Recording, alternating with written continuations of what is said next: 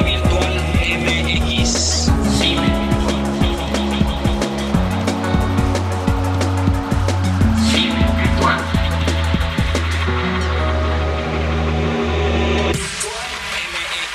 Virtual MX. Virtual MX. Esto es lo que el año nos dejó en el 2020, lo poco o mucho que pudimos ver en el cine a continuación un resumen en Virtual MX. Contamos ya las horas para despedirnos del 2020, lo cual supone la llegada de un nuevo año repleto de grandes estrenos, ya que muchos no se estrenaron por la pandemia. A continuación, vamos a repasar las películas que como los grandes dieron un salto de fe y se estrenaron en los cines. Esto es lo que nos mostró el 2020 en Virtual MX. Si algo nos ha enseñado este año 2020 y la pandemia que ha marcado los últimos 10 de sus 12 meses, es que la vida a partir de ahora será muy distinta a lo que estábamos acostumbrados. El aún abstracto concepto de nueva normalidad se cierne como una sombra sobre todos y cada uno de los elementos que conforman la sociedad moderna. Y esto se extiende a un mundo de cine cuyos patrones de producción, exhibición y consumo podrían experimentar cambios drásticos e irreversibles.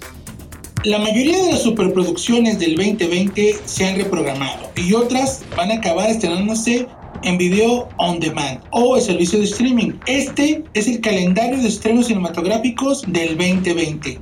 Chequen cuál les gustó, cuál vieron y cuál se les pasó. Aquí hacemos un recuento. La historia psicodélica de la Segunda Guerra Mundial, donde Hitler se convierte en el Superman o el superhéroe de un niño de apenas 9 años y su relación con él. 11 de enero, 1917. Una historia una vez más contada en la visión de la Segunda Guerra Mundial y el refuerzo que hizo Inglaterra a los ataques alemanes y del eje. 15 de enero, Bad Boys for Life. Se vuelven a encontrar Mike Lawrence y Marcus Brunet como los policías buenos que tienen que volver a enfrentarse en una nueva aventura que nos dice y nos deja ver que va a haber más. 17 de enero del 2020, Las aventuras del Dr. Dolittle. El emblemático personaje de la literatura, interpretado ahora por Robert Downey Jr., que puede hablar con los animales y sus aventuras. 24 de enero del 2020, Underwater. Una historia de ciencia ficción donde los marcianos siempre han estado ahí, en el fondo del mar, y nosotros que estamos buscando petróleo y minerales nos encontramos con ellos. 2020, Aves de Presa.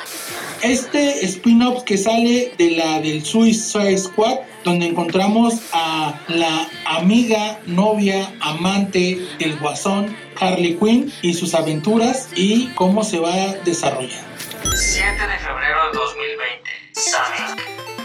Sonic, la historia trasladada una vez más de un videojuego a live action y que por primera vez le va bien en taquilla y prometen secuela. 14 de febrero del 2020, El Hombre Invisible.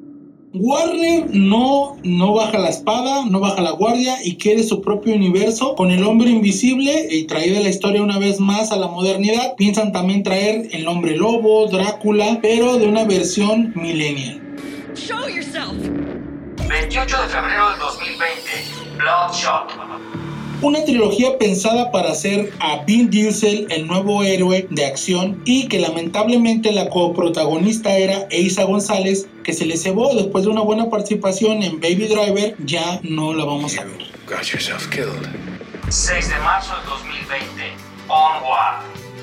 Ambientada en un mundo de fantasía suburbano, dos hermanos elfos adolescentes se embarcan en una búsqueda para descubrir si todavía existe magia en el mundo. Pixar muestra su primera pareja gay. 6 de marzo del 2020, Ya no estoy aquí. Ulises Zampello es un chico mexicano de 7 años que tras un malentendido con miembros de un cártel local se va obligado a emigrar a Estados Unidos. Película que nos va a representar en los Oscars el próximo año. por andarle pegándole la mamada jugando el malandrito. 27 de mayo del 2020, Scooby. La clásica historia de fantasmas, personajes icónicos que nos hará recordar la infancia. 28 de mayo del 2020, Mulan. El live action de la película de Disney que no tuvo muy buenas críticas, que tuvo muchos señalamientos y que aparte se quejaron por el costo extra que representó en Estados Unidos. 15 de julio del 2020. Tenet. La película que supuestamente, según el director, eh, Christopher Nolan, iba a cambiar la historia de la forma de contar cine. Septiembre del 2020. El juicio de los siete de Chicago. Escrita y dirigida por Aaron Sorkin, esta historia basada en hechos reales se centra en la Convención Nacional Demócrata de 1968 y una protesta pacífica que acabó en enfrentamiento con la policía. Los organizadores de la protesta fueron acusados de conspiración e incitación a la violencia. Su juicio se siguió de forma celosa. Evan Redmayer, Sacha Baron Cohen y Joseph Gordon son los que encabezan este reparto de lujo. Octubre del 2020. The Witches. Basada en el libro de Roald Dahl, esta película dirigida por Robert Zemeckis y con guion del mismo Zemeckis, de Kenya Barris y Guillermo del Toro, se centra en la historia de un niño huérfano que en 1967 va a vivir con su abuela y ambos acaban en un lujoso hotel junto a la vez que una congregación de brujas gobernada por la despiadada Gran Bruja. 22 de octubre del 2020 en HBO Max en Estados Unidos y en cines en el resto del mundo a partir del 28 de octubre. 4 de diciembre del 2020. Man. David Fincher dirige esta película histórica y basada en el Hollywood de los años 30. Gary Oldman interpreta al guionista alcohólico Herman H. Mankiewicz mientras trata de terminar el guion del Ciudadano X para Orson Welles. Próximos estrenos. The Croods, A New Age. Esta nueva secuela de The Croods nos presenta a la familia prehistórica buscando un nuevo lugar donde vivir. De ese modo descubren un paradisíaco lugar en el que ya ha hecho y han habitado los Betterman y que les demuestran a los clubes estar un poco más avanzados que ellos, el conflicto está servido. De esta manera se despide el 2020 con sus producciones cinematográficas, desde luego muchas vistas desde la pantalla chica en las plataformas de streaming. Sin embargo, 2021 llega con nuevas sorpresas. Tales como la tan esperada Viuda Negra de Marvel, La Mujer Maravilla 2, producciones que estaban ya en el tintero. Esperemos que para el 2022 sí podamos tener todo lo que nos prometió Disney Plus en series, películas y por supuesto empezar a ver la verdadera batalla por ganar la atención del público. Esto fue Virtual MX en su especial de cine.